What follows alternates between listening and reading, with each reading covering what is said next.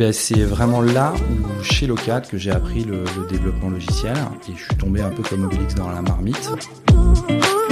J'étais habitué à avoir des équipes, euh, une dizaine de personnes et là euh, l'enjeu est, autre, c'est euh, je deviens manager de manager. Euh, ça c'est quelque chose que je n'avais pas fait, que je ne connaissais pas, il fallait que je découvre. Trois piliers dans, dans, ce, poste. Euh, c'est euh, business, tech, people. C'est les trois éléments qu'un leader technique euh, qui va conduire des équipes a, a besoin. Je suis Pierre L'Hôpitalier, cofondateur de Kaibi, société spécialisée dans le digital et le développement applicatif. Ces 15 dernières années, j'ai eu la chance de rencontrer de nombreux CTOs et talents du monde de l'IT qui le sont devenus. Aujourd'hui, je leur donne la parole et ils nous donnent leur vision.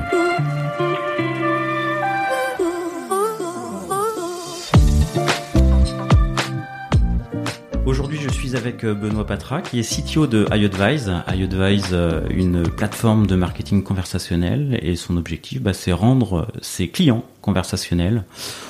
On en parlera plus en détail dans, quelques instants. Aujourd'hui, on va parler de pas mal de choses. On va parler de recherche, on va parler de mathématiques, on va parler d'IA, de data. Merci Benoît d'avoir accepté l'invitation. Bonjour Pierre, bah, je suis ravi d'être là avec toi pour, pour échanger sur tous ces sujets. Et, euh, et bah peut-être pour commencer, parce que tu, tu as un parcours un peu euh, atypique, c'est peut-être pas le peut-être pas le terme, mais c'est vrai que toi tu as démarré par euh, bah, plutôt par la partie recherche, euh, enseignement, avant de euh, avant de qu'il y ait des traits d'union dans, dans ta carrière vers, ça. vers du privé. Est-ce qu'on peut Avec plaisir, ouais.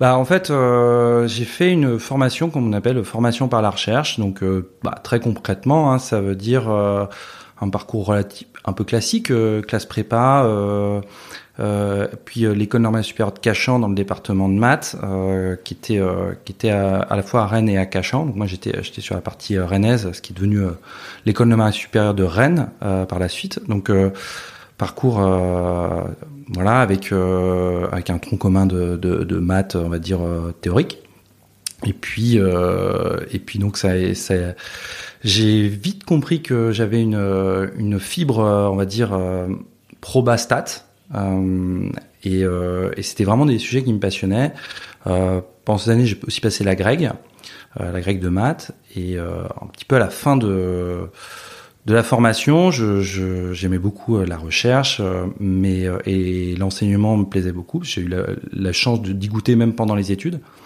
Mais euh, voilà, je, je me cherchais un petit peu et, et j'ai trouvé à ce moment-là euh, euh, une société, une autre société, euh, c'est en cherchant qu'on, trouve euh, Locad, qui qui avait pour mission de construire finalement le Google de la statistique. Alors moi, ça, ça me plaisait beaucoup comme mission. Hyper, le Google de la le statistique Google de la statistique. C'est ouais. am- ambitieux. C'est ça. Et euh, bon bah voilà, ça m'a mis plein d'étoiles dans les yeux et ça m'a ça m'a motivé. On était euh, donc c'était Johannes Vermoel le fondateur. Et, euh, et moi j'ai embarqué dans, dans l'aventure comme premier salarié et ça m'a mis vraiment le pied à l'étrier dans le monde du logiciel. Voilà. Et à ce moment-là où j'ai découvert le, le logiciel à travers l'OCAD, euh, j'ai continué aussi à, à poursuivre ma thèse à l'université de Paris 6. Ah, c'était en même temps. Ouais, ouais, ouais, j'ai fait ça en même temps. Et euh, donc c'était assez dense, euh, mais c'était super formateur. Donc bah, on a appris, j'ai appris plein de choses. Donc j'ai appris qu'on, voilà, que c'était pas aussi simple de dire on veut être le Google de la statistique. euh, voilà, mais c'était, euh, ça correspondait euh, vraiment à ce que ce que j'avais envie en fait de toucher à la fois à, à ce monde un peu réel. de- de l'entrepreneuriat, euh, du business, mais quand même en gardant une, une trame scientifique dans le dans ce que j'aimais, euh, qui était euh, les probastats. On parlait pas encore de data science à l'époque, c'était pas euh, les mots, mais euh, les mots de statistical learning puis machine learning commençaient à arriver dans dans ce dans ce monde à la fois académique et on va dire industriel. Du, du coup, si on revient un peu sur, sur ta thèse, le, Ouais. le, le sujet de la thèse, est-ce bon, est-ce qu'il est explicable là en quelques Ah, ou est-ce que c'est complexe? Trop complexe à expliquer. Non, je pense pas. Je pense pas. En fait, il y a, euh, bon, en fait, il y a, il y, a, il y a vraiment deux parties un peu dans la thèse, mais la, la partie la, la plus importante euh, qui constitue le cœur, c'est euh, ça constitue, consiste à étudier les algorithmes de clustering. Clustering, c'est du partitionnement de données. On dit comme ça déjà, ça fait moins peur. Ouais. Voilà, ça fait partie du monde euh, de l'apprentissage euh, non supervisé. D'accord, à la différence de l'apprentissage supervisé qui, qui, qui à partir d'une donnée donne un résultat et on apprend. Là, on a juste les données. Il faut créer, des groupes pertinents. Donc ça, c'est la mission du, du clustering qui est dans la branche de, du machine learning non supervisé. Et donc, bah, l'objet de la thèse est de poser un modèle pour étudier ces algorithmes et les déployer à grande échelle et de changer un petit peu de paradigme et d'introduire, on va dire, de l'insynchronisme dans un système distribué et de vérifier, premièrement, que ça continue à converger, que le modèle mathématique tient, et euh, aussi dans une deuxième étape de vérifier que effectivement on peut le mettre euh, en production, ça, effectivement euh, ça fonctionne. Donc j'avais fait des expérimentations sur euh, sur Azure à l'époque, donc on était au tout début d'Azure, euh, c'était 2010, 2010-2011. L'asynchronisme hmm. n'existait pas si si, de faire alors c'est on retrouve souvent dans les dans ce type d'algorithme ce qu'on appelle des descentes de gradient, qui est essaye de minimiser une fonction. C'est toujours un petit peu, euh, on revient toujours un peu à ça. Et donc il y avait euh, des, travaux euh, liés aux descentes de gradient asynchrones qui avaient été proposés par un chercheur du MIT, mais ça n'avait été pas posé dans un cadre d'apprentissage. Euh, et, euh, euh, c'était un cadre un petit peu différent, donc c'était pas dans le, cadre d'un apprentissage non supervisé type clustering. Donc, mais évidemment, comme souvent en recherche, on s'inspire de ce qui est fait auparavant et bah, on le fait évoluer et on pose le cadre un peu différent pour aller plus loin. Et ta thèse, il y a, a d'autres personnes ou qui avaient travaillé sur des sujets similaires ou qui avaient des approches différentes? Alors c'était un peu, alors moi ça m'a, j'ai eu, j'ai eu une forme de chance, en tout cas sur cette partie, parce qu'il y a une première partie qui était plus quelque chose d'un peu traditionnel sur la prévision de séries temporelles. Euh, mais sur cette partie, bah, donc il y avait euh, ce groupe de, chercheurs euh, américains, mais je me suis aussi inspiré de travaux qui étaient faits à, par une personne qui était à l'université de Paris, enfin Gilles Pagès et Jean-Claude Faure, qui était à Paris 5, qui avaient travaillé la chose, mais pas exactement dans ce contexte. Donc, ça a été finalement l'assemblage euh, de la théorie euh, Pages-Fort et euh, euh, du MIT. Donc, c'est oui et non. Ça répond, euh, c'est-à-dire que c'était un peu unique. Et c'est ça aussi la recherche, c'est bah, de créer du nouveau. là où j'ai eu aussi une chance un peu, un peu extraordinaire, j'ai envie de dire, c'est comme j'ai su assez rapidement que j'allais pas me positionner sur des postes de recrutement donc type maître de conf, chargé de recherche. Ça m'a permis de vraiment euh, lâcher, euh, lâcher les chevaux sur la recherche, de pas me mettre de, de pression sur des publications et de pouvoir partir un peu plus dans l'inconnu, je pense, que si j'avais eu ce coup près de devoir candidater pour un poste académique derrière. En fait, ça m'a ça m'a permis de, de, de, me lâcher et de poursuivre mon idée euh, plus loin et euh, sans avoir cette pression. Et donc du coup, euh, c'était plutôt. Euh, t'avais rien à publier à la. Ah si, si si, j'ai pu publier, mais disons que ça m'a, j'avais pas l'obligation de publier rapidement pour devoir candidater. Donc en fait, ça a permis de faire plusieurs publics, je pense peut-être même de meilleure qualité que si j'avais eu finalement cette obligation de publier régulièrement tous les six mois. Donc j'ai eu et ça j'ai eu j'ai eu la chance d'avoir un excellent maître de thèse hein, qui m'a proposé un premier sujet qu'on a traité au bout de six mois, qui a donné une bonne publication. Et ensuite, euh, j'ai pu partir plus à l'aventure dans ce sujet dont, je viens de te parler, euh, qui m'a permis évidemment de euh, bah, d'aller plus loin. Et, pendant plusieurs mois, je me suis dit, mais est-ce qu'il va en sortir quelque chose? Vraiment. Et c'est le problème de la recherche, du coup. Voilà, et tout à fait. Et, c'était c'était un peu sans filet, mais bon, j'avais quand même une partie de filet parce que j'ai des premiers sujets qui avaient été publiés. Et donc euh, j'ai pu faire euh, cette publication que j'ai publiée seule là pour le coup. Euh, voilà, donc le, maître mon maître de thèse a un peu lâché le guidon et, j'ai pu faire cette publication dont, j'étais assez content. Et du coup, quelques années plus tard, voilà, les, ton sujet de thèse et de recherche, tu as pu en voir certaines applications concrètes dans, dans le réel, dans des, dans des use cases professionnels? Alors euh, malheureusement euh, pas directement. On voit des, euh, des choses qui sont similaires. on voit des gens qui ont travaillé sur des, des, des sujets proches, etc. J'ai pas d'application directe. D'ailleurs, plutôt l'industrie est plutôt partie sur du traitement avec du GPU et des choses comme ça. Donc finalement, l'approche que j'avais proposée, qui était plus distribuée, pas prise plus que ça. Enfin, c'est pas c'est pas les, les choses qui sont les plus répandues aujourd'hui. Mais euh, là où je suis euh, je suis quand même euh, content l'histoire, c'est que ben mon directeur de thèse qui était resté un peu en retrait sur ce sujet-là et qui avait qui m'avait laissé avancer, bah, a poursuivi les travaux derrière. Ah. Ouais. Et ça, deux, un an ou deux après, j'ai reçu des, un, un, coup de fil donc de Gérard Bio, qui, est, qui était mon directeur de thèse, et qui aujourd'hui euh, dirige le pôle IA euh, de la Sorbonne, euh, qui a la chaire IA de la Sorbonne. Il m'a appelé et puis avec son accent méridional, il me dit Benoît et tout, page 36, l'M 32, tu écris ça, le graphe, il doit être connexe. et je dis ah bah écoute Gérard, je sais plus trop, ça fait quand même plusieurs années, voilà. Donc mais il a il a poursuivi les travaux et ça ça ça m'a ça m'a beaucoup beaucoup plu. Ouais. Ah, c'est chouette ce petit, ce petit témoignage. Enfin, savoir que ça, ouais.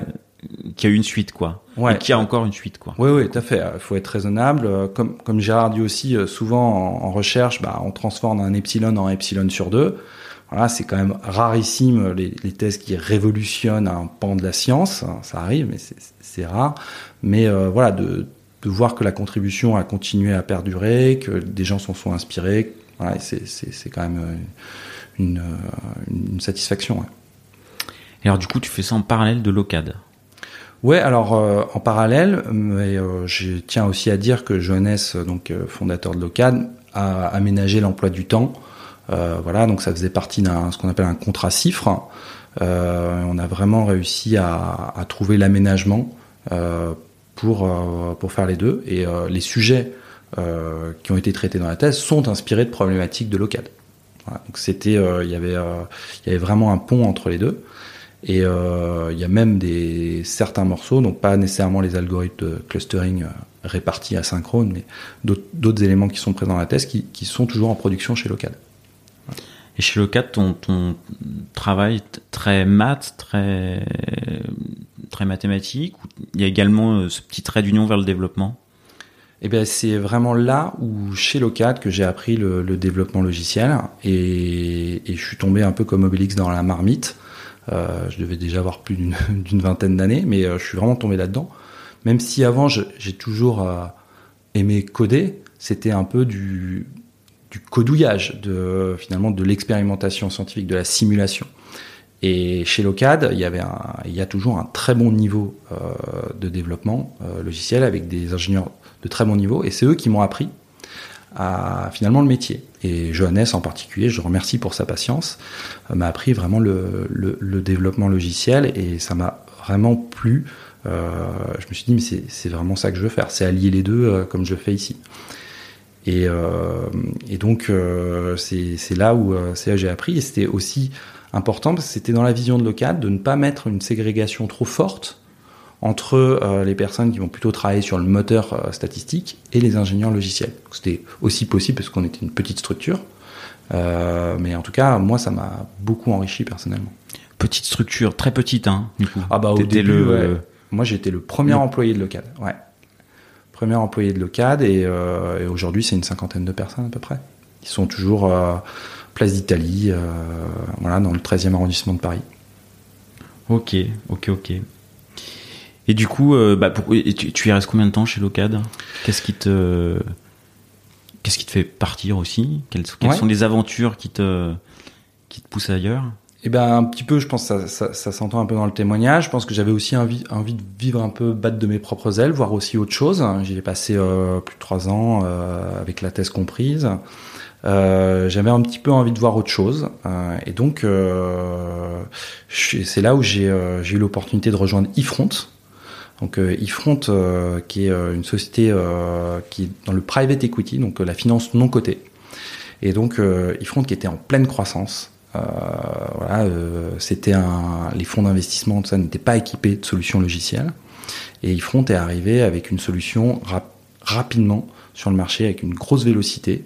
Et donc, bah, j'ai appris un peu l'orthogonale de l'OCAD. J'ai j'ai appris plein d'autres choses. Euh, que ce soit bah, voilà, un aspect peut-être business un peu plus marqué avec des attentes clients, des enjeux forts à délivrer rapidement, des contraintes de prod, des contraintes de scaling, on peut parler de dette technique par exemple. Tout ça, j'y ai été initié euh, chez eFront. C'était une super expérience de ce point de vue-là. Et ton rôle chez eFront, du coup, c'était? Software engineer. On n'avait pas euh, de finalement de, il n'y avait pas beaucoup de, taille, de title ou de, carrière path. Euh, voilà, donc il y avait on était tous euh, software engineer euh, globalement, et donc euh, j'ai été dans l'équipe plateforme qui avait pour mission finalement de créer le, la partie commune de tous les produits eFront. Et donc c'était c'était une super équipe. Bah, j'avais des j'ai eu la chance de travailler avec des gens de très bon niveau qui m'ont vraiment fait progresser. Et on intervenait un peu partout. On avait une petite casquette de pompier qui était assez chouette, ce qui m'a permis d'aller euh, à l'étranger, euh, plusieurs semaines, euh, notamment à Singapour par exemple, pour, pour, travailler sur, sur des projets assez critiques. Et c'était passionnant. Tu, partais en mode pompier à l'autre bout de la Terre? Exactement. Il y a le feu, je... C'était à peu près ça. ouais. Je prends t'as, as un exemple de feu que t'as, as, été éteindre? Ah bah c'était, il y avait, enfin on avait, on avait une fonctionnalité qui, était très importante pour le client euh, et bah, qui marchait pas, voilà. Donc ça, c'était, on avait, on avait des, des problèmes de qualité, de fonctionnel à, euh, importantes sur euh, sur cette euh, sur cette feature. Elle était clé dans le pour le succès du projet et, voilà, on est dans un dans un contexte où voilà, on n'est pas en, mode cloud SaaS sur ce déploiement client. Hein, on est on est déjà quelques années en arrière sur dans des industries où c'est quand même assez sensible. Donc bah, il y a nécessité de se déplacer. D'accord, c'était pas dans c'était pas SaaS quoi. Euh, ouais, c'était pas SaaS. Euh, bon, on pouvait quand même travailler. Il y avait quand même Internet. Hein, euh, on, pouvait travailler, mais bon, il y avait quand même des interactions avec les équipes métiers là-bas qui étaient importantes et, voilà. Et donc pour pour pour bien agir, le déplacement était parfois nécessaire. Ok, ok, ok. Et suite à iFront, tu tu, bah, as fait de la recherche, euh, tu, pars euh, dans le privé, et tu as une autre aventure. Ouais, je monte, euh, je monte ma boîte. Voilà, j'ai envie de, j'ai envie de tenter l'expérience entrepreneuriale. Et donc, je monte Keluro avec un associé avec qui j'avais eu une autre expérience, alors qui n'était pas du tout professionnelle. On a monté euh, une équipe euh, de course à la voile ensemble pendant des études. Et, euh, on s'entendait super bien, on s'entend toujours super bien. On monte l'équipe, lui est plus avec une casquette business, moi plus avec une casquette tech. Et on monte Keluro, donc une solution essentiellement pour adresser la gestion des cabinets d'avocats et des cabinets de conseil dans la gestion de leur, de projet, de leur dossier. Euh, on a fait un pivot un peu au milieu parce qu'on on s'est rendu compte que c'était difficile. Euh, le, go-to-market était relativement compliqué. C'est euh, sont des, c'est difficile de toucher l'intégralité de ces avocats. On avait du mal à, passer l'échelle, donc on vendait des licences un peu par-ci par-là, mais c'était quand même difficile. Et on a remarqué, on a vu que la la particularité de ce qui leur plaisait euh, dans notre solution en particulier, c'était la couche de gestion d'email intelligente. Et donc, on a un peu pivoté vers une solution euh, finalement de, traitement de l'email intelligent. Euh, donc, c'était Keluro Augmented Email Messaging. oui, Keluro, Keluro, donc la, la, solution intelligente de gestion de l'email. Et donc là, bah, on avait eu, euh, on a fait une première euh, levée de fonds, euh, mais on a eu un peu du mal à trouver notre base d'utilisateurs. et sur sur notre deuxième levée de fonds, on a eu des difficultés à, à lever, ce qui nous permettait de sécuriser notre roadmap. Et puis on, bah, on, avait quand même déjà des employés, voilà, donc on a dû on a dû arrêter. La, la, première levée de fonds, tu l'as fait avant ou, ou après le pivot? Ah non, je l'ai fait après le pivot. Ouais, ouais. Euh, sur la première partie, on était, euh, on était plutôt en, en enfin, on était, euh, on s'autofinançait quoi. Voilà. D'accord. Et euh, qu'est-ce qui, c'est une idée particulière quand même, hein, le, le logiciel d'association des avocats au, Ouais. au démarrage. Qu'est-ce qui vous lance sur cette idée-là au démarrage? Vous connaissiez le- ce monde-là? Il y avait un entourage particulier qui faisait que? Et ben, en fait, à travers mes études, euh, j'ai rencontré pas mal de gens dans le dans le monde juridique euh, et pas mal notamment de, personnes qui travaillent dans des dans des cabinets. Et euh, ben, on voyait qu'ils n'étaient pas du tout équipés, quoi. Des outils euh, que tout était traité, notamment on a parlé des emails, tout est traité par des cas euh, des cas entiers qui pouvaient durer des années et des années par des emails. C'était impossible de s'y retrouver. Euh, et euh, voilà, c'est ce qui a donné euh, la naissance à ça. En disant, euh, on a, on un marché pas du tout équipé. Euh, c'est, de l'assemblage, euh, des extraits, des, collaborateurs qui partent, qui reviennent sur des dossiers et qui s'y retrouvent pas. Et donc c'est ça qui a donné, lieu à, la création de, de Keluro. Et du coup, comment, si on, ouvre un peu le capot, co- comment ça, parce que, comment ça marchait cette solution de traitement automatisé de de d'email techniquement euh, Ouais, bah écoute, euh, l'idée, on va retrouver un petit peu les concepts que tu as sur un Slack aujourd'hui, euh, de traiter euh, par channels, et donc euh, que automatiquement la solution euh, capture l'information pertinente qui est euh, dans les emails au sein euh, d'une entreprise, avec évidemment tout un enjeu autour de la visibilité, etc. Donc ça, c'était la solution qui s'en occupait. Euh, mais de, capturer, finalement, on va retrouver euh, quelles sont les étapes clés, les échanges clés, parce qu'il y a beaucoup, beaucoup de choses hein, dans, les conversations, euh, de bah, on se retrouve à telle heure, de, l'email résumant la situation à date du projet, et qui est un- finalement un échange clé. Il y a aussi de l'information dans les pièces jointes. Voilà, donc euh, Vous ça analysait également les pièces jointes. Ouais, ouais, c'est ça. Ça, il y avait, euh, il y avait ça. Et, et pour permettre de faire ça, on exploitait, euh, on n'était pas branché sur tous les systèmes euh, de messagerie euh, email de la planète. On est, on se branchait sur Office 35 et Google Suite. Voilà, c'était une des particularités. C'est, c'est d'avoir ad- adressé et ça, ça nous donnait les API nécessaires pour créer de vrais produits, ce qu'on pouvait difficilement faire euh, en se basant uniquement euh, sur des protocoles SMTP euh, classiques d'email. Donc là, il y a, il y a de l'analyse sémantique, il y a de la, Ouais.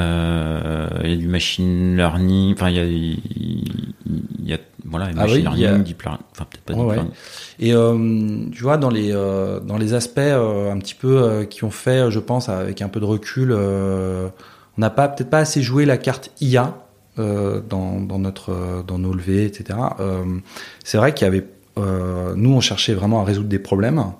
Et on n'a pas forcément réinventé des algos. Il y avait quand même déjà pas mal de choses sur étagère. On avait déjà des, services cloud type Cognitive Services sur Azure. On, avait, des choses un peu équivalentes aussi sur Amazon.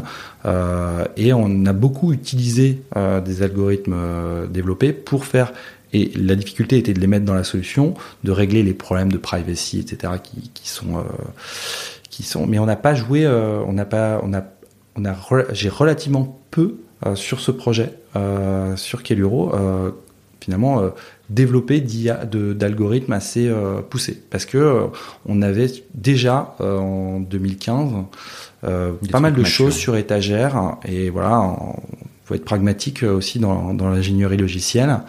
Et, ça nous a, on l'a senti que ça nous a été un petit peu aussi reproché euh, dans les dans les levées de fonds en disant bah oui, il y avait cette question, mais est-ce qu'il y a suffisamment de propriété intellectuelle côté Keluro euh, Voilà, sachant que une partie de l'IA est euh, externalisée? Donc dans le rétroviseur, c'est une des choses que peut-être tu referais un petit peu différemment, euh, vendre un peu plus la partie IA, euh, la communiquer un peu plus, euh, Ouais. euh, et peut-être développer un chouille. de- Probablement que je, je, je peut-être je communiquerai moins sur le fait qu'on exploite des, des briques externes et peut-être plus assister sur. sur euh, ça fait ouais, ça. Et, Exactement. Et, et c'est de l'IA. Euh, tout à fait, ouais. Euh, après, dans, dans, dans ce qui ont, dans ce qui a été l'échec, enfin, c'est très, ça serait très facile de dire c'est les autres conducteurs. Je pense qu'on n'a pas su convaincre nos métriques étaient intéressantes par ailleurs, mais on avait quand même un petit peu trop, on n'arrivait pas à à avoir un, à loquer les utilisateurs pour utiliser la solution assez longtemps, etc. Et ça, c'était, on avait beaucoup d'essais. Mais bon, c'est un peu le fait la poule, c'est-à-dire qu'on avait, on savait ce qui manquait aussi dans le produit pour pour aller plus loin et puis pour pour garder ces, ces métriques. Notre churn était un peu important, voilà. Et ça, quand les fonds regardaient un peu les métriques d'usage, cest ouais, c'est trop important en churn et voilà. Et ça et voilà, c'est la data, euh, elle parle et, ils avaient raison dans une certaine mesure. Et c'est ce qu'on essayait de résoudre. ok, donc c'est ouais, c'est la deuxième levée, de, enfin deuxième levée de fonds qui se fait pas et, euh, et du coup, euh, bon, bah ça, s'arrête. Dans le rétroviseur, il y a d'autres d'autres choses où tu te dis tiens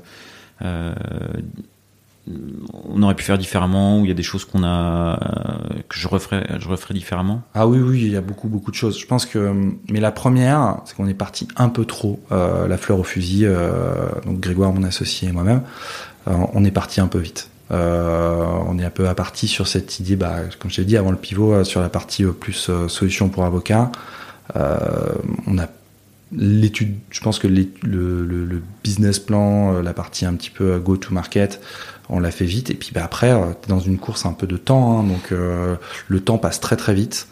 Euh, partir un peu plus armé. Parce que du coup, la, première phase, enfin, avant de faire le pivot, il, se passe combien de temps?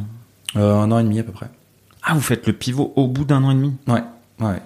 Ouais, mais on avait, ah on, avait déjà des, on a un produit qui tournait, avec, qui était installé qui montrait aussi des, des choses intéressantes, hein, mais euh, mais on voyait, on voyait un peu la limite. Ouais. Derrière, c'est effectivement euh, après un an et demi, euh, il reste plus beaucoup de temps pour pour se retourner, quoi. Ouais, après ça passe vite. Le temps passe très très vite. Ok, ok, ok. Et donc bon bah donc ça s'arrête et tu repars vers de nouvelles aventures. Oui, oui, parce que bah, euh, voilà, bon, c'est euh, c'est un échec, mais euh, c'est euh, aussi plein de choses euh, que j'ai pu apprendre. on en sort évidemment grandi, ça paraît évident de le dire, mais bon, c'est c'est quand même important. et donc partons partons vers de nouvelles aventures. j'ai toujours un peu cette cette fibre un peu de voilà de ce monde SaaS qui qui, qui me plaît de par de par tout ce qui, qui permet d'offrir. Euh, c'est incroyable comment on arrive à apporter de la valeur rapidement euh, à des utilisateurs. Euh, c'est à la fois intellectuellement extrêmement satisfaisant. Donc je, je sais que je veux, je, je veux rester dans ce monde SaaS et donc je fais la rencontre euh, donc euh, de Talent Today. Euh, et donc et de son fondateur qui me propose de rejoindre l'aventure. Donc on est on est en en 2017, euh, septembre 2017, il me semble. Donc, euh, je, prends un poste de CTO chez Talent Today. Donc, Talent Today euh, euh post-série A. D'accord? Donc, on avait un, un corp, une, euh, une société euh, qui euh, investit sur une série A qui à l'époque était conséquente compte tenu des, des volumes qui étaient. Donc l'idée est de, est de faire bah, de continuer la croissance et le déploiement de Talent Today. Donc Talent Today une solution RH d'analyse de soft skills.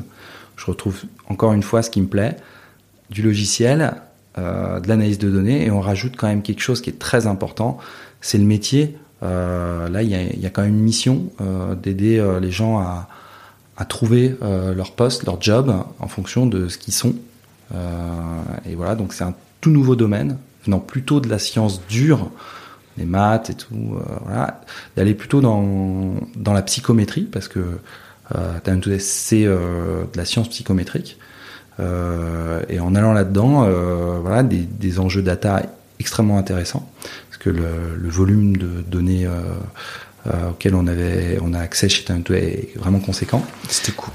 Enfin, pour donner un ordre d'idée bah, En fait, on avait 3 millions à peu près, entre 3 et 4 millions de, euh, de personnes qui ont passé nos tests, donc euh, elles sont anonymisées, mais euh, voilà, on a de la data sur leurs soft skills, leur, leur mission, donc c'est un terrain de jeu hyper intéressant de voir bah, des, des matériellement parce qu'on le sent, il y a une intuition qui dit que euh, dans des professions peut-être médicales, euh, le rapport à l'autre est peut-être plus fort euh, que dans des, comptables, on va avoir le sens de l'organisation qui est un peu plus poussé. Mais voilà, là, ça se matérialise concrètement par de la donnée et, et- de la donnée précise, donc avec des capacités prédictives d'adéquation avec des postes. Et donc, c'est un terrain de jeu hyper intéressant parce que aussi, il est pas traité, il est très peu traité.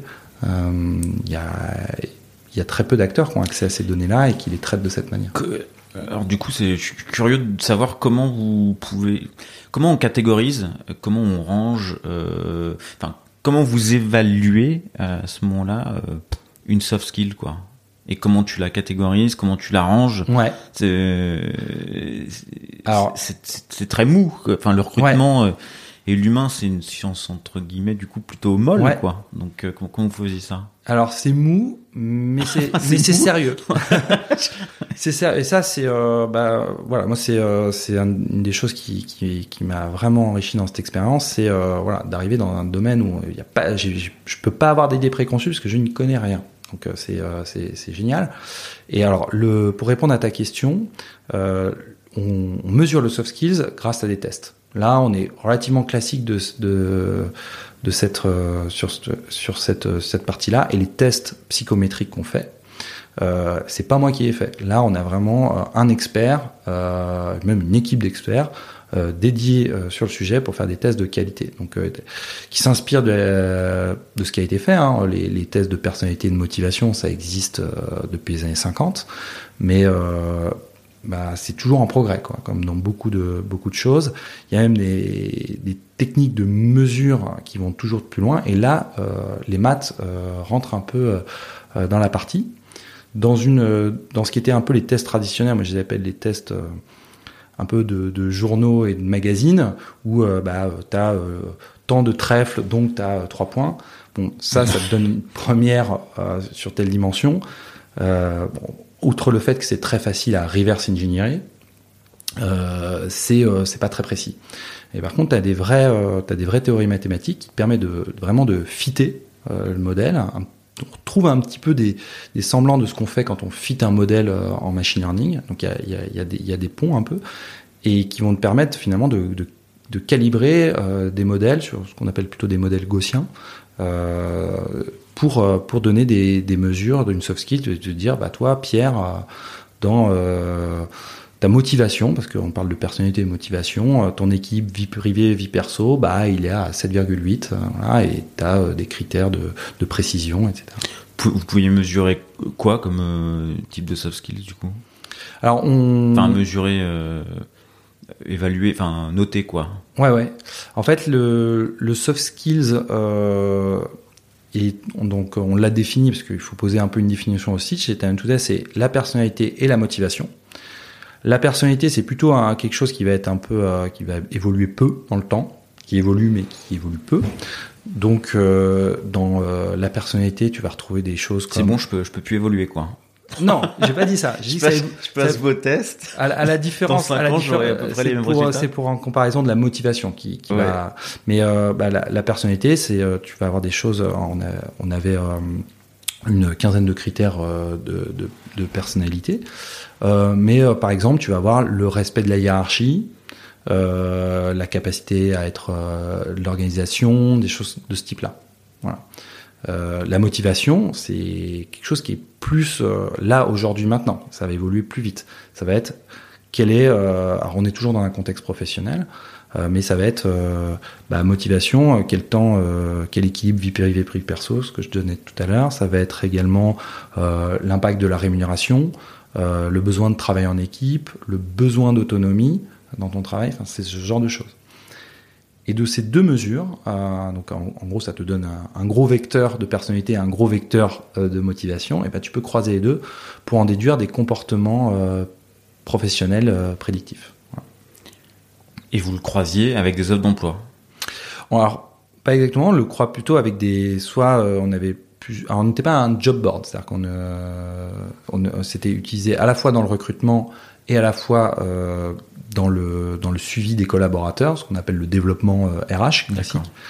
Euh, et on va, ça va donner plutôt des axes euh, de euh, quel type de poste, vers quel type de poste j'ai envie d'évoluer. Euh, ou euh, ça, c'était, on va dire plutôt l'utilisation en Europe, plutôt dans le développement. Et par contre, aux États-Unis, plus plus en mode recrutement, ça fit, ça fit pas. Voilà. Vous aviez des, enfin, du coup.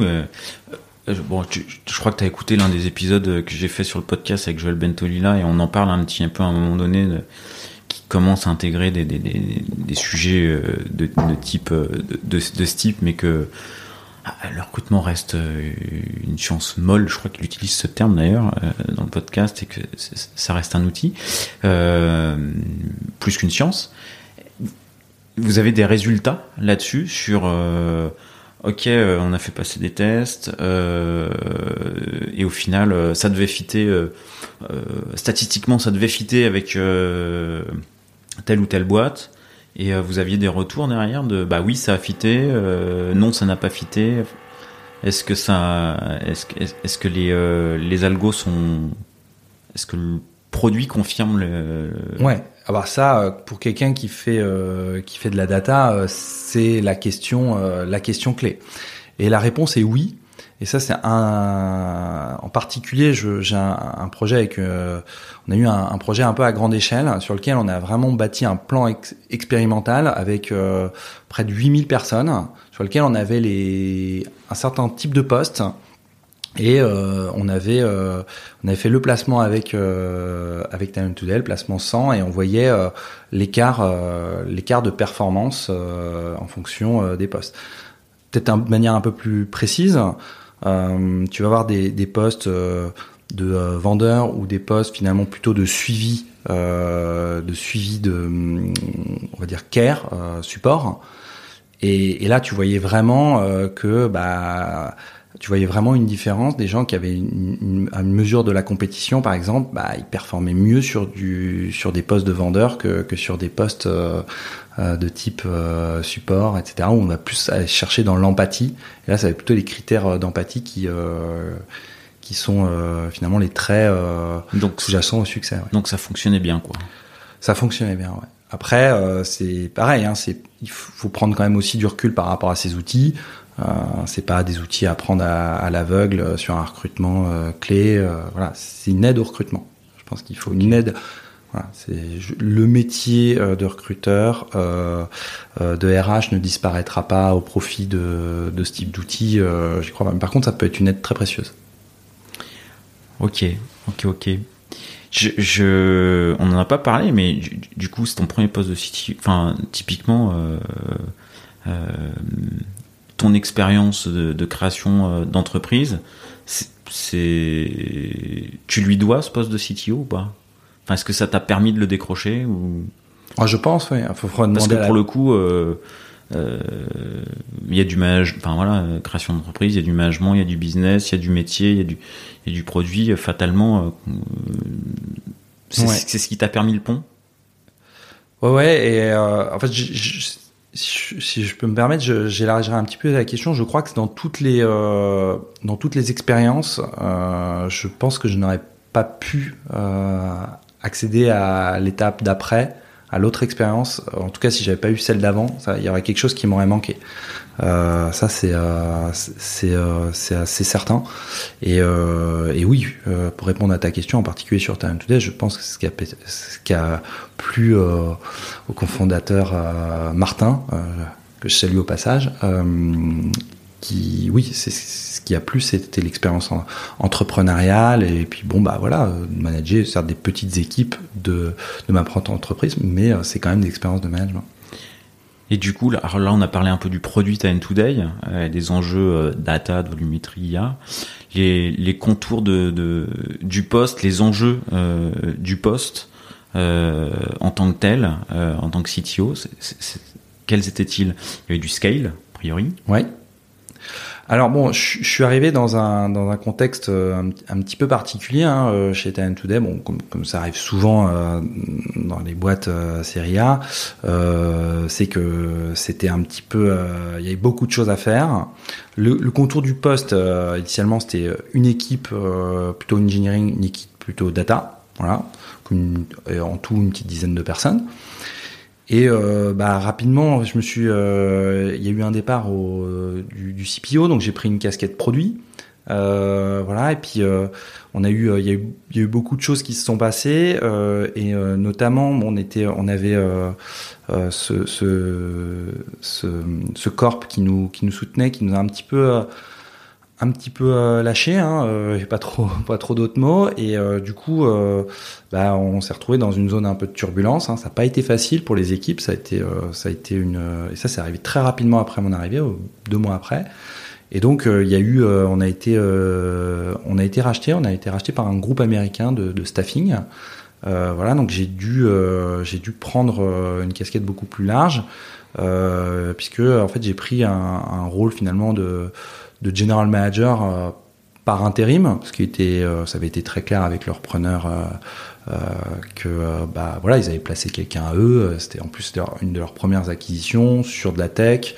voilà ils avaient ils avaient pour pour mission de placer quelqu'un à eux, mais voilà le, le, courant passait bien, ils avaient confiance en moi et donc ils ont dit bah de toute façon cette personne doit terminer soit MBA aux États-Unis, va pas pouvoir avoir le temps de s'en occuper.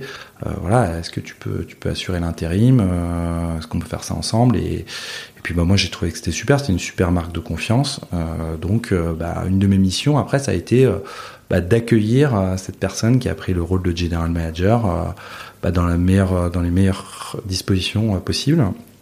Et donc bah voilà, j'ai sorti un peu du, du rôle là de de, euh, de CTPO et euh, bah, j'ai recruté aussi euh, des équipes sales.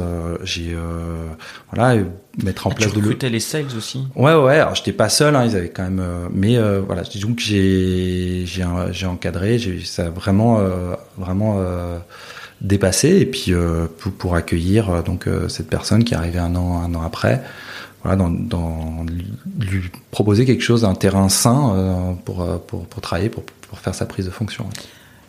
Du coup, tu dis que le, le rachat intervient deux mois après que tu arrives.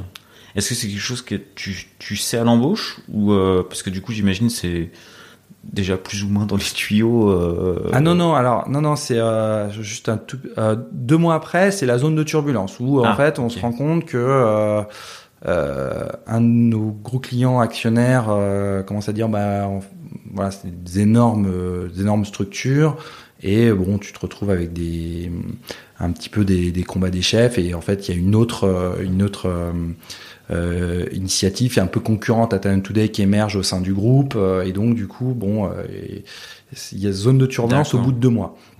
le rachat se fait au bout de huit. Voilà. D'accord. Au bout de deux mois, bon, on sait que l'aventure va pas continuer avec eux.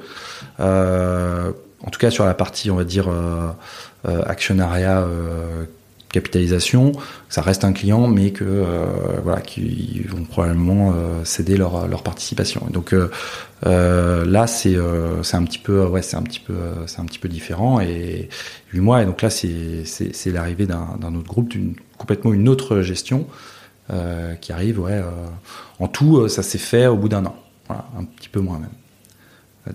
Tout ça et donc forte zone de turbulence pendant un an à tous les niveaux.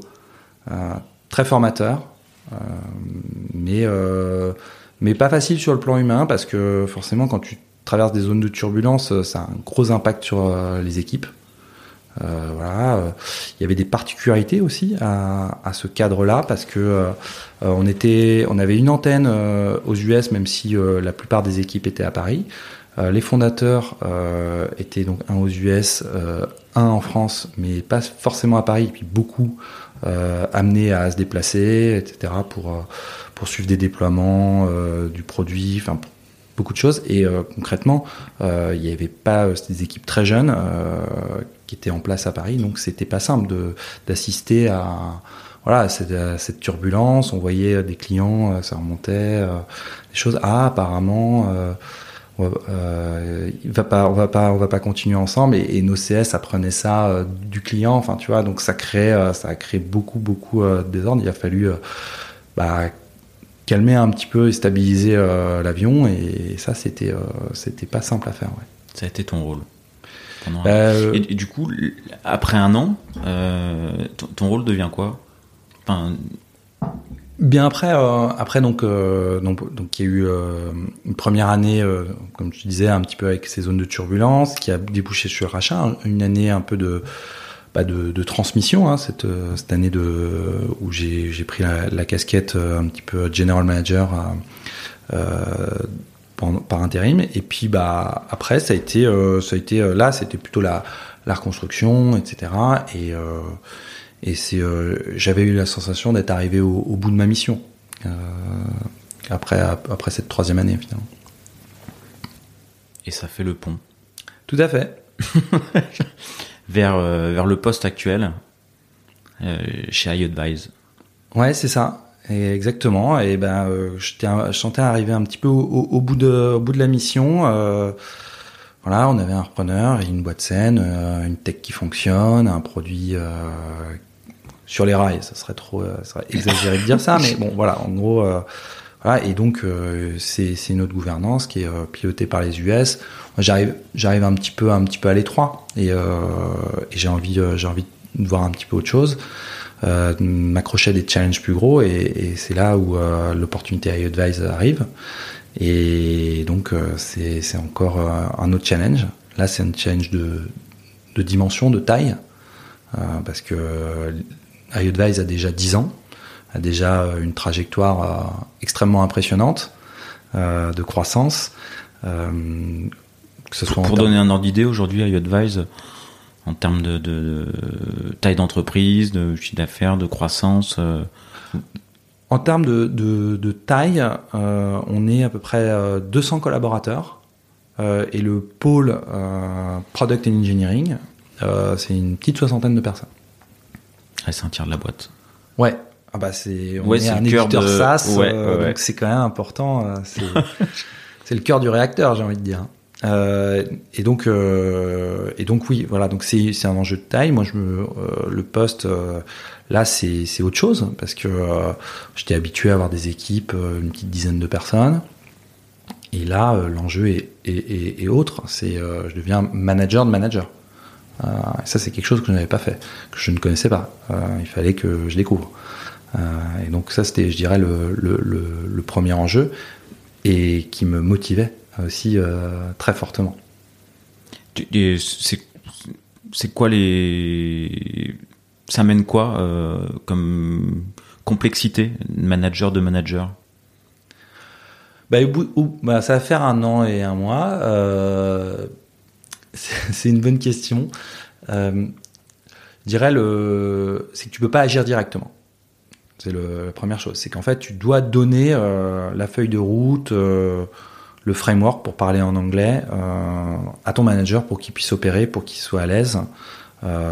et donc, tu peux pas, peux pas juste arriver dans un meeting d'équipe et dire voilà, c'est, c'est pas la manière d'opérer. Il faut que, il faut que tu puisses déléguer plus, leur donner la légitimité. Voilà, c'est tout un, ensemble de choses euh, qui, qui change. Euh, c'est euh, mais c'est c'est à la fois passionnant et comme je l'avais pas fait voilà je me suis quand même aussi j'ai pas mal j'ai pas mal lu j'ai pas mal discuté autour de moi je me suis inspiré de ce qui était fait parce que c'est le poste d'engineering manager qui qui finalement mon équipe à moi était un peu à redéfinir. Euh, j'avais des personnes en place, mais euh, le poste n'était pas très clair, ils n'étaient pas très à l'aise dans, dans ce poste-là. Il y avait un, il y avait un vrai travail à faire à ce niveau. C'est quoi justement les sources d'inspiration que tu as eues en termes de lecture euh, et éventuellement les personnes dont tu t'es inspiré? Ouais. ouais. Alors il y a, y, a y a deux bouquins qui sont souvent cités, mais bon, voilà, citons-les. Il y a le Camille Fournier de Manager's Path. Euh, et alors je crois que c'est son nom, euh, mais c'est euh, Engineering Management, An Elegant Puzzle, je crois, ou quelque chose comme ça. Et il me semble que c'est Will Larson, l'auteur. Voilà, donc ça c'est la littérature un peu classique. bon, il faut aussi un peu un, peu lire entre les lignes. C'est pas un guide clé en main, mais en tout cas, ça, ça confirme un peu la vision. Euh, moi, j'ai, je me suis pas mal inspiré aussi des offres de postes sur des boîtes de taille similaire. Voilà. Ah, marrant. Ouais. Euh, je regardais et euh, pour dire pour savoir euh, qu'est-ce qu'on en attend euh. ouais comment comment ils comment ils décrivent la mission comment ils décrivent la mission et ça ça m'a ça m'a pas mal aidé je me souviens d'une offre d'Algolia en particulier et que, je trouvais assez bien faite et dans lequel je me suis pas mal inspiré. Ça passe aussi par de l'interne, un workshop, hein, de faire parler les engineering managers, les product managers, où est-ce que où est-ce que eux sentent qu'il y a un manque, qu'il y a des choses à, à transformer. Voilà. Et moi, je suis arrivé, euh, un peu avec une vision que j'ai un peu euh, que j'ai un peu synthétisée. Aujourd'hui, c'est, euh, je mettrais trois piliers dans, dans, ce, poste. Hein. Euh, c'est business, tech, people. le produit étant le, pont entre business et tech, donc c'est à la fois les deux. Et je crois que c'est, les trois éléments, c'est les trois éléments qu'un qu'un leader technique qui va qui va qui va conduire des équipes a besoin euh, le business, euh, comprendre les enjeux, euh, le fonctionnement de, l'entreprise et, de ses clients. tech, je pense que c'est difficile d'y couper. c'est comme dirait Camille Fournier, sans le socle technique, tu es toujours un petit peu en bas de la vallée et tu, toujours, seras toujours un peu en, difficulté. Je pense qu'il y, a vraiment un, point tech qui, est indispensable, une expertise technique. Et people, bah, c'est, on est des leaders, on est dans l'humain, on est dans le management, donc euh, clairement, il, faut sentir euh, euh, les gens, les aider et, les faire exceller. C'est ça aussi la mission, bien sûr. Alors du coup, je rebondis sur la partie tech. parce que là, tu décris un poste où il y a bah, un, pôle de 60 personnes à peu près. Euh, t'es manager de manager. Est-ce que tu mets encore ton nez dans des...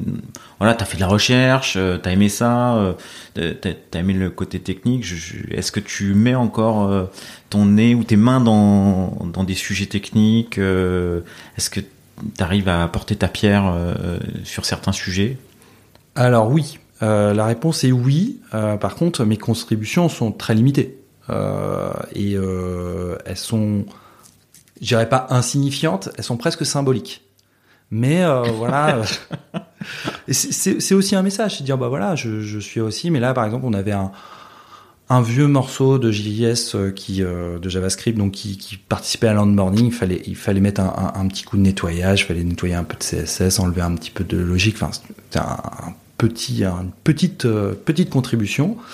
Mais euh, voilà, je me dis plutôt que d'aller dire à quelqu'un de le faire, euh, je vois ce qu'il y a à faire. Euh, voilà, il y, a quelques lignes de JavaScript à retirer, à changer. Je, enfin voilà, je, le fais. ce qui est important, c'est de pas devenir un.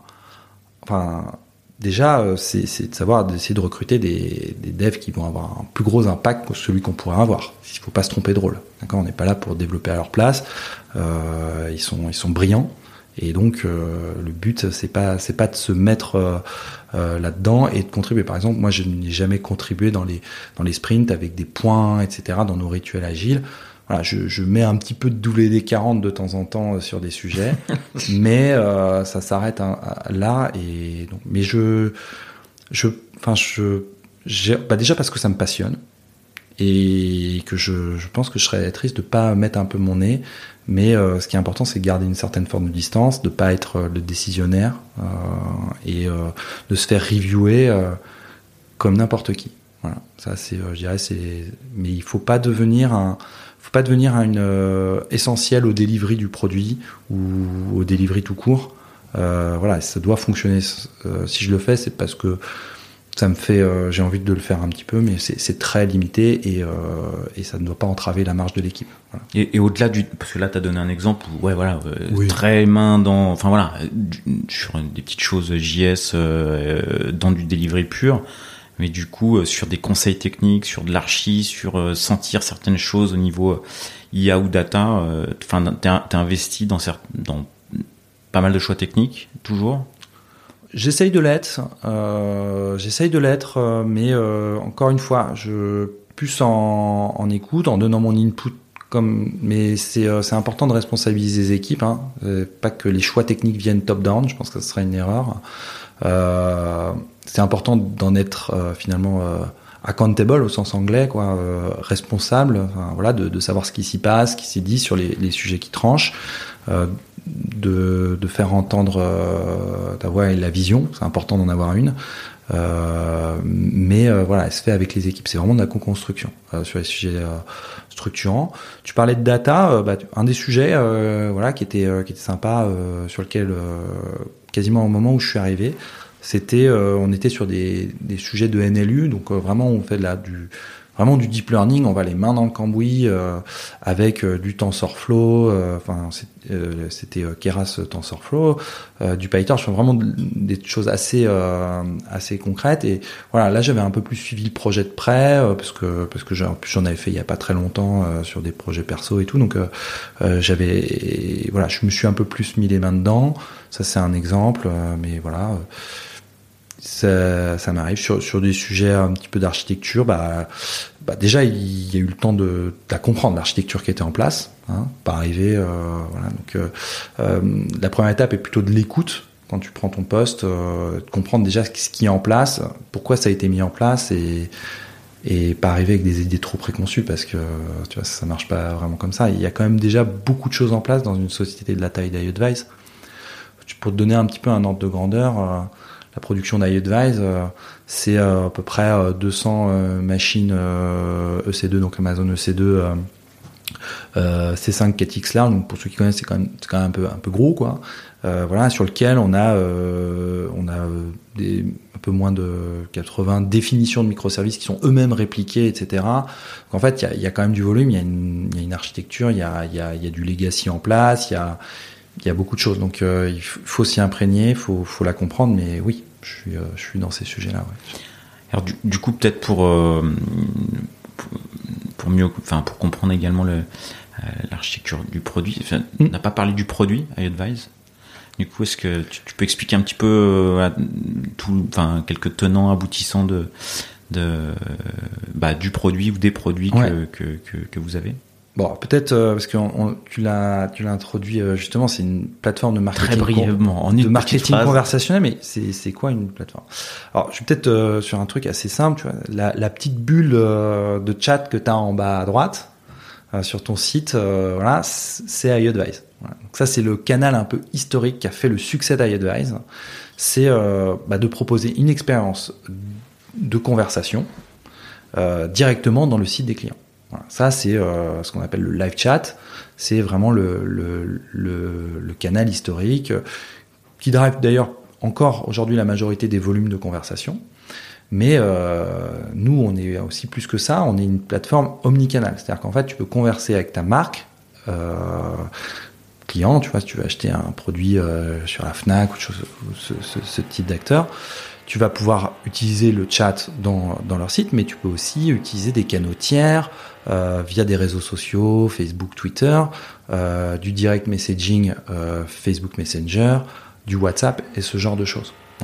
Et iAdvise te permet de consolider toutes ces interactions et de les mettre à disposition des agents, donc des personnes qui vont répondre à toutes ces sollicitations, ce qu'on appelle finalement les opérateurs, les agents, qui peuvent être soit des employés de la marque, soit euh, et là, on, ouvre un, autre chapitre qui est passionnant chez, chez des experts indépendants. On a une communauté d'experts indépendants qui s'appelle IBU, euh, qui sont des passionnés de sujets et qui euh, prodiguent des conseils en ligne euh, aux visiteurs, aux personnes qui dialoguent avec cette marque et qui, euh, qui donnent donc des conseils avisés et qui sont euh, rémunérés pour ces conseils. Voilà. moi, j'aime beaucoup la communauté IBU et c'est une des raisons aussi pour laquelle j'ai rejoint IEDVA. J'aime beaucoup, euh, c'est vraiment une, une, ubérisation vertueuse. Euh, si on fait euh, Ibu aujourd'hui, si des marques décident d'aller avec Ibu, euh, c'est pas euh, pas pour des questions de réduire leurs coûts, c'est de, personnel. C'est vraiment parce que c'est une expertise qu'ils ne trouvent pas ailleurs. tu vois, sur des conseils de sport, on va dire outdoor, c'est très difficile d'avoir des personnes des, des, personnes pouvant répondre, qui soient des vrais passionnés, qui pourront prodiguer des, des conseils vraiment avisés. Et c'est ça que permet IBU. Euh, IBU, c'est euh, vraiment c'est euh, Monsieur et Madame tout le monde euh, passionnés euh, de bricolage, de sport, d'high tech, qui vont donner des conseils en ligne et qui vont aussi pour ça à arrondir leur fin de mois et, et ça marche très bien pour des gens qui sont euh, par exemple dans des dans des situations peut-être de en transition. Voilà, on a beaucoup d'experts et, et, et ça fonctionne très bien. C'est un peu particulier comme, euh, comme enfin, ça allie euh, du bot, de l'IA, du conversationnel et du et de l'humain, quoi, tout, tout, et de l'expertise euh, humaine. Et vous, vous mettez, comment vous connectez les deux? Oui, oui, bah c'est euh, c'est vraiment notre proposition de valeur, c'est de faire les deux. Bah, tu vois, typiquement, quand tu vas être dans une conversation, Ouais. euh, il y a des choses à finalement faible valeur ajoutée, hein, qui peuvent être importantes, mais qui ne seront pas à, à traiter par un humain. Je te donne un exemple.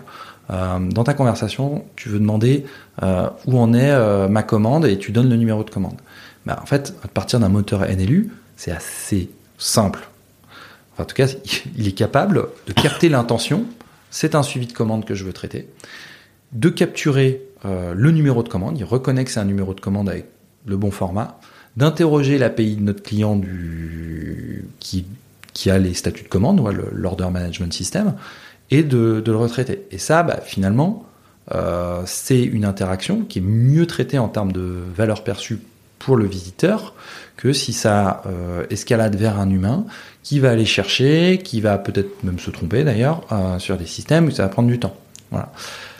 Mais on sait bien que l'expérience 100% euh, bot et 100% automatisée, ça peut être aussi catastrophique. Donc c'est en fait c'est toute cette capacité d'escalader et de se dire bah voilà, je vais pouvoir interroger à partir de ce moment-là dans la conversation, ça va plutôt être un bot qui va traiter, mais qui va pouvoir transférer, vers euh, un agent humain. Typiquement, euh, si on est en face de quelqu'un qui n'est pas satisfait, qui va vouloir avoir plus d'informations et qui va vouloir interagir avec un humain, c'est possible. Et iAdvise est capable de faire ça. Voilà, donc c'est vraiment la combinaison euh, finalement du meilleur des deux mondes entre euh, la machine et, l'humain. C'est effectivement, euh, parce qu'aujourd'hui il y a beaucoup de concurrence sur le bot euh, pur, mais là effectivement la proposition de valeur elle est, euh, ah bah, elle, est clairement bah, différenciante. Tu vas avoir quoi comme, je sais pas si tu peux en parler, comme chantier ou comme enjeu produit dans, les mois ou dans l'année à venir Ouais, alors bon, il faut pas que je, je, je, je, sorte la roadmap 2022, donc il faut que je fasse attention. Euh, non, mais on, on sait qu'on a, on a, on a des, on a des thématiques qu'on a envie euh, d'aborder. On a notamment euh, d'être plus présent euh, dans le, dans la partie ce qu'on appelle le care, le, support. iAdvise est très utilisé et fonctionne, performe très très bien en fait dans les scénarios un peu d'avant vente. Le scénario que je t'ai donné euh, du statut de commande, c'est un scénario plutôt de suivi. La, la personne ouais. a fait son achat et voilà. Donc là, on, a un enjeu produit autour de ça, euh, clairement de, de, plus déployer euh, notamment nos canaux tiers. Je pense à WhatsApp, qui est aujourd'hui on est on est reconnu provider WhatsApp par Facebook, hein, donc qui, qui, possède qui, qui, possède WhatsApp. Euh, et, euh, et, on a envie de déployer plus WhatsApp. On a un énorme potentiel aussi sur, euh, sur la partie care support. Voilà, ça c'est un exemple tu vois, dans, nos utilisateurs canaux tiers. on a le Covid a vraiment bouleversé les, les habitudes et tu vois le, fonctionnement point de vente physique, point en ligne, c'est plus plus séparé. C'est pas je vais je vais sur sur mon retailer en ligne et puis je vais sur le, le, point de vente physique euh, qui est, qui est de l'autre côté de la rue et il y a n'y a pas d'expérience qui est suivie. Là, non, c'est vraiment, on veut pouvoir créer une expérience suivie et donc euh, aussi de, de pouvoir que les personnes, euh, les, les, vendeurs en magasin puissent utiliser la solution iAdvice, quoi, que ça crée vraiment un continuum. Donc on a vraiment un, un, un, case fort sur lequel on, se positionne aujourd'hui, qui est de ce qu'on appelle le, finalement le vendeur connecté, qui est en magasin, mais qui est aussi en ligne sur la solution iAdvice et qui fait les deux, qui peut escalader sur une session vidéo avec un, vendeur en ligne, mais lui, il a le, produit à, portée de main parce qu'il est, aussi dans le magasin. Voilà, donc c'est ces, cas d'usage euh, finalement hybride euh, qui, qui relient euh, bah, l'expérience un peu d'achat 2021 post-Covid, où bah, les deux usages sont toujours présents, le point de vente physique, le point de vente en ligne, et en fait, il faut les faire marcher ensemble parce que c'est ça que les gens attendent. Et si tu déclines un peu ces, use cases forts euh, en, en, bah, en, enjeux qui vont être les tiens, de le décliner en roadmap d'exécution et en, enjeux techniques. Tu vas, tu vas avoir quoi comme, comme enjeu technique à, venir du coup, si, on le décline? Si euh, bah tu vois je, vais prendre le, sujet euh, tu as un fort enjeu de localisation euh, et de pouvoir euh, faire finalement un routage intelligent euh, vers la bonne personne parce que quand tu es en ligne tout le monde se vaut un petit peu hein, voilà que, que ton groupe d'agents répondants euh, soit à, Nantes Nord, voilà, ou à Nice, ça change pas grand chose. Là, tu veux pouvoir cibler euh, tel vendeur dans tel magasin parce que tu as déjà interagi avec lui. Donc en fait, tu as une notion euh, de routage des conversations qui est l'unité un peu de base d'iAdvise qui devient hautement non triviale. Et parce qu'on a toute une, une, logique de file d'attente qui doit être optimisée. Voilà, et donc bah là, en fait, tu, tu repenses finalement ta structure de file d'attente qui est, qui est quand même une. Il va falloir péter deux, trois trucs. Alors, on va essayer de pas les péter, mais euh, en fait, en tout cas. Péter n'était pas le bon terme, effectivement. Mais euh, faire évoluer, ouais, carrément. Et donc, euh, tu vois, c'est un exemple technique. Euh, et là, euh, c'est pas toujours du machine learning et de la data. L'apport un peu des maths, c'est aussi de modéliser notre système de routing comme un système intelligent de file d'attente. Et il y a quasiment une théorie mathématique entière qui s'appelle Q-Theory euh, dessus. Et voilà. C'est quoi ça, le Q-Theory? C'est la théorie euh, des probas euh, sur les files d'attente en fait, en fonction de ce qui rentre, ce qui est consommé et voilà quand, est-ce que ta file elle va, ta file d'attente va exploser en termes de ce qu'on appelle un overflow, quand est-ce qu'elle va être vide, voilà une analyse un petit peu de, des tailles des files d'attente etc. Donc il y a un sujet et il y a aussi de s'inspirer un peu de, ces modèles un peu théoriques pour traiter des cas un peu complexes comme, euh, comme celui que je t'ai décrit. Ouais. Là, du, coup, pour donner un ordre d'idée, euh, vos, vos, vos, files d'attente, euh, combien de combien de threads vous, enfin, je sais pas si on parle de threads, mais alors sur du chat, les, les opérateurs, euh, on considère qu'il faut pas qu'ils traitent plus de 10 conversations en, en, même temps. Mais leur groupe, en fonction des skills, etc., ça peut être très variable, les, les messages. Mais euh, iAdvise, euh, tu vois, c'est euh, c'est entre 1,5 million, 2 millions de conversations par mois. Voilà. Ah ouais, okay. Donc il y, a y a vraiment du volume. Euh, il y, a, y a vraiment du volume. Euh, et euh, là, je te parle des conversations qui sont engagées, euh, mais il y a aussi pas mal de choses qui se passent avant la conversation. Est-ce qu'on engage une, une, correspondance avec quel type de visiteur? Qu'est-ce qu'on a comme info sur lui? Question aussi légale, etc. Donc il y a, y y pas mal de jamais les, les, les, les, volumes et les volumes de conversation, c'est à peu près ça. Par contre, ce qu'on va traiter nous sur nos serveurs en termes de, de volumétrie, bah, c'est au-delà parce qu'en fait, on capte toute l'audience avant qu'elle interagisse. Voilà, si tu veux, on prend tout le trafic de nos clients. Donc le volume, euh, c'est ce qui justifie finalement qu'on ait une plateforme euh, et une infra aussi impor importante. C'est qu'en fait, on a une volumétrie euh, forte puisqu'on capte énormément de trafic à temps réel. Ok, donc des sujets, des sujets d'infra, ouais. il y en a eu, il y en aura quoi? Bah ouais, il y en a eu, il y en aura. Aujourd'hui, on a, on a quand même des choses qui sont en place, qui sont vraiment de qualité, euh, mais euh, il y a encore des enjeux à venir. Euh, voilà, il y a de l'optimisation évidemment toujours. Ah, le FinOps, c'est un enjeu chez toi? Ah bah là, Parce que là du coup... Euh... Complètement. Euh, bah, ça a été un des, des chantiers que j'ai adressé en arrivant. Euh, et notamment, j'avais quelqu'un qui était en poste de, de, d'engineering manager, mais qui avait aussi cette, cette vision, qui avait vraiment ce, cette capacité à analyser et euh, on a revu un peu euh, son poste, euh, on a retravaillé. Et aujourd'hui, il a évolué sur un poste de director of engineering. Et l'une de ses missions, il en a beaucoup, c'est justement la gestion FinOps. Et il fait un travail remarquable là-dessus parce que c'est essentiel en fait. on est dans des tailles à la fois sur la partie humaine, voilà, euh, et, et la, la, masse salariale, mais sur les, les tools et, et, le hosting, c'est aussi conséquent. Du coup, euh, vous avez réussi à réduire un peu la facture, euh, la facture infra, la facture cloud, les effets, les résultats de, de ce poste-là? Alors, on la stabilise c'est déjà bien. On la stabilise parce qu'en fait notre croissance, en fait nos, nos chiffres de consommation sont, sont, en croissance, on est en croissance. Et, euh, et donc, euh, bah, tu vois, y a, euh, on est sur une infra élastique, donc euh, on s'adapte à la charge qui nous est demandée. Ouais. Et donc, en fait, on a fait beaucoup d'optimisation, euh, mais euh, tu vois, en termes de, de facture, on est stable. Donc, c'est en relatif. Euh, on est, euh, euh, on est, on est, su- on, on optimise. Voilà, donc, on rapporte nos métriques euh, de plateforme à l'unité euh, de, Au de- chiffre d'affaires. de trafic, ouais, c'est ça, ce qui, est, ce qui est chez nous en fait la conversation, c'est l'unité de base. Donc la corrélation n'est pas directe, mais ça permet de mesurer et voir quand même qu'on fait plutôt du bon travail de ce point de vue. Et du coup, s'il y avait des, des petits tips ou des peut-être pas des quick wins, enfin les, les trucs que vous avez fait qui vous ont fait gagner, au- auxquels vous avez fait attention, qui vous ont permis de stabiliser, t'en as en tête? Euh, alors, vous voyez la partie euh, monitoring sur laquelle euh, de pouvoir. euh, alors ça, c'est pas un quick win, mais c'est finalement de, vraiment pouvoir accéder à la data, ce qui est pas toujours simple, notamment chez les cloud providers, et de la rapporter à des métriques métiers, et de pouvoir aussi les, les donner aux équipes par domaine, par, par team, qui puissent s'approprier et, et se sentir euh, finalement euh, de voir l'impact qu'ils peuvent avoir sur sur cette facture. Voilà, c'est pas uniquement un sujet d'infra. Ça serait trop, ça serait trop facile. C'est finalement c'est de l'applicatif aussi, donc c'est à toutes les équipes qui sont concernées. Donc ça c'est la partie pas quick win.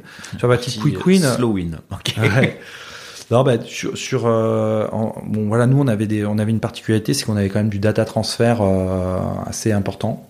Euh, on avait des coûts de data transfert et donc euh, bah, de bien revoir les payloads de, des, requêtes euh, HTTP, euh, que ce soit en interne, soit celles qui arrivent de l'extérieur, euh, ce qu'on peut pas optimiser euh, parce que même si la compression euh, euh, fait un job, bah des fois euh, en fait euh, elle fait pas tout et euh, il y a quand même une, information et peut-être que cette information n'est pas nécessaire. Nous on a eu un- une bonne optimisation, on a revu une payload sur un chemin très critique qui était fortement, euh, on avait beaucoup euh, beaucoup de requêtes euh, sur sur ce sur ce point-là et en fait euh, on a retravaillé euh, la payload euh, donc le, le, le JSON hein, et on l'a un petit peu structuré, un peu fait amaigrir quoi, une petite cure petite cure d'amaigrissement et, et ouais ça a eu un impact direct sur sur notre facture en data transfer. Ouais.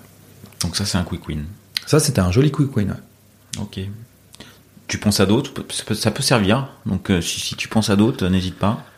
Euh, un- bah il y a tout ça c'est euh, ça c'est toute la partie euh, d'où l'intérêt quand même d'avoir euh, en tout cas à notre à notre taille aujourd'hui d'avoir quelqu'un qui est dédié au, FinOps c'est bah, d'étudier un peu dans les détails toutes les propositions de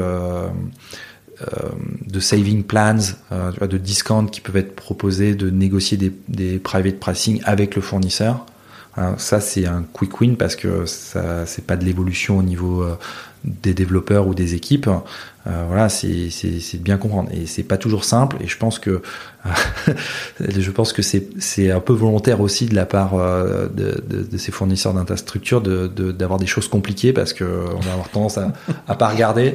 Mais si si, il faut aller creuser parce qu'il y a il y a quand même des choses importantes à gagner ici, ouais. Ok. Je vais, hum, je vais rebondir sur un truc que tu as dit. euh, Le, le Covid, tu as eu une phrase, le Covid a bouleversé pas mal de choses.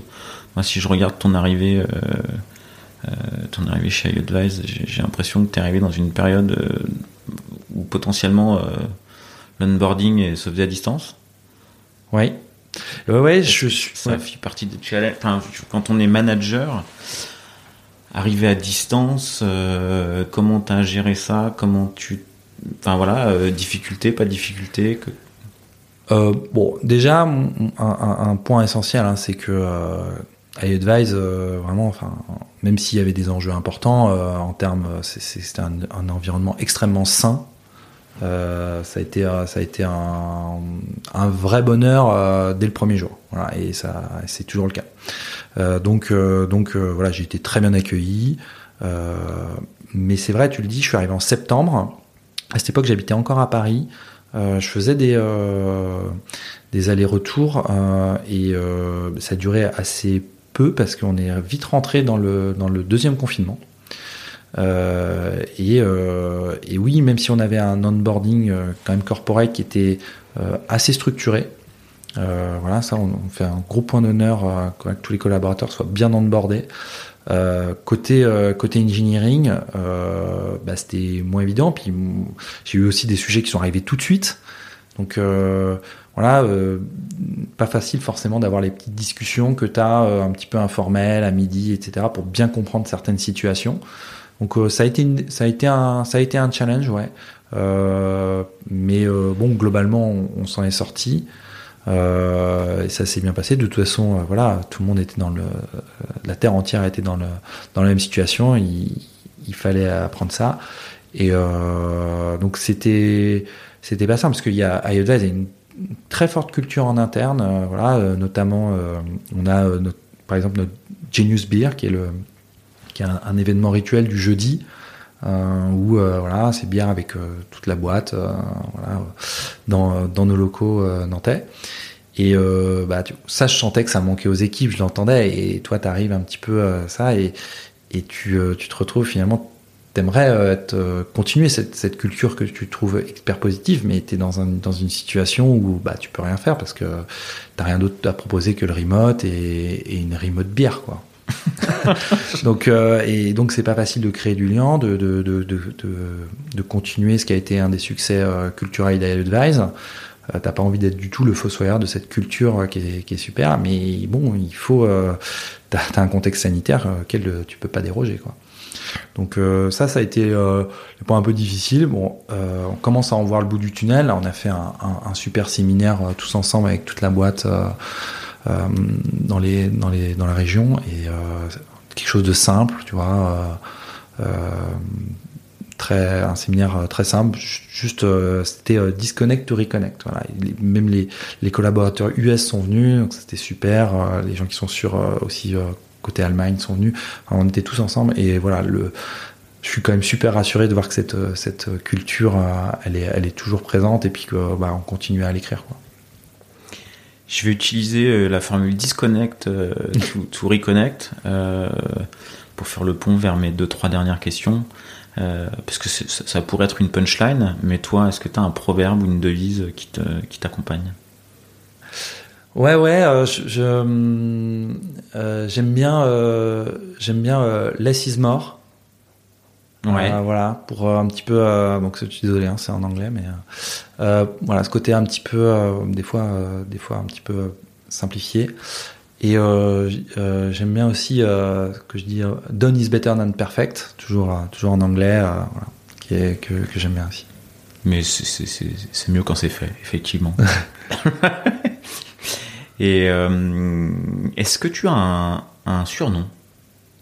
Alors j'ai j'ai euh, j'ai un surnom ouais dans, plutôt dans, dans le pas, pas dans le milieu pro, euh, plutôt plutôt dans mon milieu euh, quand, quand, je faisais beaucoup de voile avec mon équipe là. voilà, je on m'appelait Noab, mais bon, il n'y a pas vraiment de story derrière. C'est juste Benoît en verlan. Et alors, est-ce que tu l'as gagné cette course à la voile? Non, non, non, on n'a pas gagné. Mais on a fait des bons résultats. On était content. On a fait un podium. On a fait troisième. Deux années ah bah, de suite, troisième. On était content. Ok, bah, bah, félicitations. Merci. Et euh, ça sera peut-être ma dernière question. Euh, est-ce que euh, est-ce qu'il y en a une que je t'ai pas posée et que tu aimerais que je te pose? Oui, on n'a pas discuté finalement de. Tu vois, c'est quoi les, les, sujets tech qui, qui me passionnent du moment que j'ai envie de bosser euh, qui aussi, euh, on avait des journées de 38 heures euh, sur lesquelles je me penserais. bon, bah alors du coup, tu as de la chance. Tu as une journée de, tu as des journées de 38 heures. Ouais, ouais. Alors, ça serait quoi? bah, la, la, stack iAdvise est en, est, en, est en Scala. Moi, j'ai fait un petit peu de programmation fonctionnelle en F Sharp. voilà, et déjà, j'ai envie un petit peu plus de m'imprégner de, de, de, ce langage-là, parce que je, je, le connais assez peu, même si voilà, je, ça, c'est le truc un peu basique. Et titre, sur un truc un peu plus, euh, un peu plus exotique, euh, en ce moment, je suis assez, euh, je suis assez intéressé par tout ce qui touche au quantum computing. donc, j'ai fait pas mal de. Il y, a, y, y a, ces mises à disposition de tous ces, on peut appeler ça des toolkits, qui permettent de, de coder, commencer à manipuler des objets quantiques et commencer à faire des algos quantiques. Voilà. bon, c'est souvent tu, copie ce qui existe parce que quand même pour inventer un truc toi-même dans ce monde-là, il faut se lever de bonne heure. Ouais, il faut que les journées fassent vraiment. mais euh, mais c'est hyper patient parce que enfin, ça allie vraiment tout ce que tout ce que j'aime, quoi. L'aspect, on va dire, science, maths, physique, et évidemment le programming. un algo quantique, ça a des spécificités par rapport à un algo non quantique? Ah bah, ça, va avoir vraiment là, c'est une question ingénue. Ouais, ouais. Bah, disons que ce qui est euh, qui euh, théoriquement sur un ordinateur classique euh, se fait dans un temps qu'on va estimer potentiellement très long, bah, il peut être fait quasiment de manière instantanée quand tu le portes dans un cadre quantique. Voilà. Et c'est notamment le cas, je pense, des, des, algorithmes de chiffrement où donc il y a un chercheur américain, Shor, bien avant qu'on ait les premiers prototypes euh, physique euh, d'ordinateur quantique, enfin de capacité de calcul quantique, qui avait déjà imaginé ça et qui a proposé un algorithme Shor qui permet finalement euh, de, de casser des codes de sécurité type RSA de manière quasiment instantanée. Aujourd'hui, ça existe déjà. Alors, on n'a pas la. Alors, ça existe, mais donc les, les, clés de chiffrage sont suffisamment longues et on n'a pas la stabilité sur les ordinateurs quantiques pour euh, encore casser ces clés, elles sont encore un peu trop longues. Tu vois, on a l'unité de base euh, en, informatique, c'est le bit. Dans un cadre quantique, c'est le qubit. Et aujourd'hui, en fait, euh, on n'a pas assez de qubits à disposition pour commencer à casser des clés comme celles de nos cartes bancaires, mais commence à s'y rapprocher fortement? Bon là, moi, je suis un peu moins expert. Je suis plus ce qui se dit dans la presse ou dans les gens que je peux fréquenter qui connaissent très bien le sujet.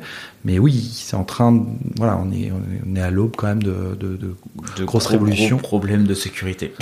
non, pas juste pas parce que aussi euh, voilà la recherche a fait le, le, travail dans l'autre sens, c'est-à-dire qu'on a créé des algorithmes qui résistent aux, aux, aux, approches euh, quantiques. Mais bon, en tout cas c'est euh, c'est un changement complet de paradigme. Euh, il y en aura pas partout et tout, mais en tout cas sur certaines tâches, euh, ça fait des choses assez incroyables. Puis euh, et puis bah moi ça me permet d'utiliser un petit peu ma, boîte à outils de maths que j'avais mis quand même que je mets un peu dans un coin. Je m'en sers pas tous les jours. Et, c'est super intéressant. Voilà. Bon, bah si, les journées font 38 heures et que tu que tu arrives à travailler un peu dessus ou que dans le futur il y a, des sujets, ce sera avec plaisir de, te, de te réinviter pour en parler plus précisément. Bah, merci beaucoup. Merci Pierre. Et puis bah merci à toi. Et puis je te à très bientôt et, plein de bonnes choses sur tous les, les sujets qui euh, que tu vas avoir à traiter dans, dans, les mois à venir. Oui, merci beaucoup. À bientôt.